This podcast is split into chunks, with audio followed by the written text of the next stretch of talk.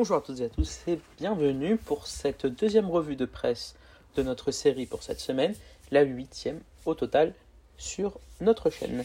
J'espère que vous allez bien. Je vous rappelle que vous pouvez trouver un certain nombre de documents en description de la vidéo pour ceux qui sont sur YouTube et sur Twitch. Sinon, vous allez, euh, pour tous ceux qui nous écoutent sur les autres plateformes de podcast, Deezer, Spotify, Amazon Music, Google Podcast et Apple Podcast, vous pouvez aller sur le site www.histoiregéographie.net sans accent, sans espace, www.histoiregéographie.net pour trouver des documents.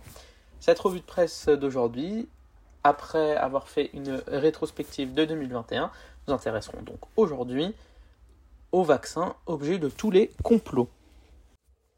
Alors que le développement d'un vaccin était considéré encore en début de 2021 comme un enjeu majeur dans la lutte contre l'épidémie de coronavirus, Covid-19, à la fin de cette année, 2021, il a montré ses preuves et aujourd'hui n'est plus simplement considéré comme un enjeu majeur, mais considéré comme la clé. La campagne de rappel bat son plein. Les rendez-vous ne sont quasiment plus disponibles et les centres de vaccination ainsi que les médecins sont submergés. Cependant, un certain pourcentage non négligeable de la population française refuse toujours de se faire vacciner, et c'est en partie pour cette raison que nous n'arrivons pas à sortir de cette épidémie. Parmi eux, un noyau dur s'oppose catégoriquement à la mise sur le marché de ce vaccin, mais surtout à sa diffusion, et diffusent eux-mêmes des théories complotistes sur Internet. Et cela depuis le déconfinement. Plusieurs sites peu fiables ont ainsi mis en garde contre un vaccin qui pourrait d'après eux tuer plusieurs personnes que la Covid-19, comme nous le rappelle cet article de 20 minutes. Un site a ainsi déformé une citation de Bill Gates pour faire avancer cette théorie, tandis qu'un autre a repris la vidéo pandémique truffée de théories du complot les antivax jouent sur les incohérences du gouvernement. Les décisions du gouvernement ont varié, ce qui donne l'impression, quand une déclaration n'est pas remise dans le contexte des connaissances et de la situation matérielle au moment où elles sont prises, d'une incohérence grave. Et c'est justement là-dessus que vont jouer les complotistes. C'est jouer sur le temps et ne pas donner tous les éléments. Pourquoi la nanoparticule s'est-elle retrouvée dans euh, tous les complots? Euh, c'est un article de France Inter et même à écouter en podcast, le lien est en description de la vidéo ou sur notre page sur notre site. Euh, comme beaucoup de personnes, le journaliste de France Inter a regardé le documentaire Hold Up, pour lequel il a été difficile pour lui d'arriver à terme de deux heures de visionnage. Et ce n'est pas la première fois que l'on a vu apparaître dans ce documentaire euh, la théorie de la nanoparticule, de Bill Gates. Bill Gates aurait comme projet de profiter des vaccins pour faire ingérer des nanoparticules de crypto-monnaie. Kim Glow, l'ancienne candidate de télé-réalité, explique qu'elle sert à nous pister.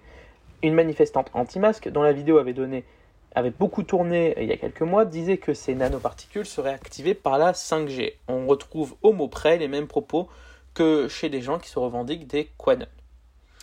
Montrer que c'est faux n'est pas très compliqué. D'abord, dans le brevet euh, sur la crypto-monnaie déposé par Microsoft qui existe bien, il n'est pas du tout question de nanoparticules. Ensuite, évoquer des nanoparticules qui nous pisteraient est une confusion avec d'autres technologies miniatures comme les puces RFID.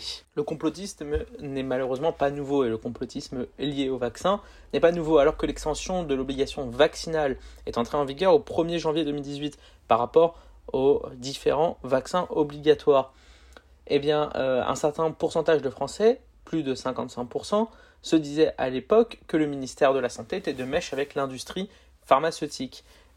Cette théorie complotiste est la plus partagée en France devant celle qui veut que le président John Fitzgerald Kennedy ait été assassiné par la CIA, qui est partagée à 54%. En outre, sa notoriété est particulièrement remarquable puisque 66% des Français en ont entendu parler. La seule qui la dépasse en ce point est la théorie relative encore une fois, à la mort du président américain, où là 75% des Français en ont entendu parler.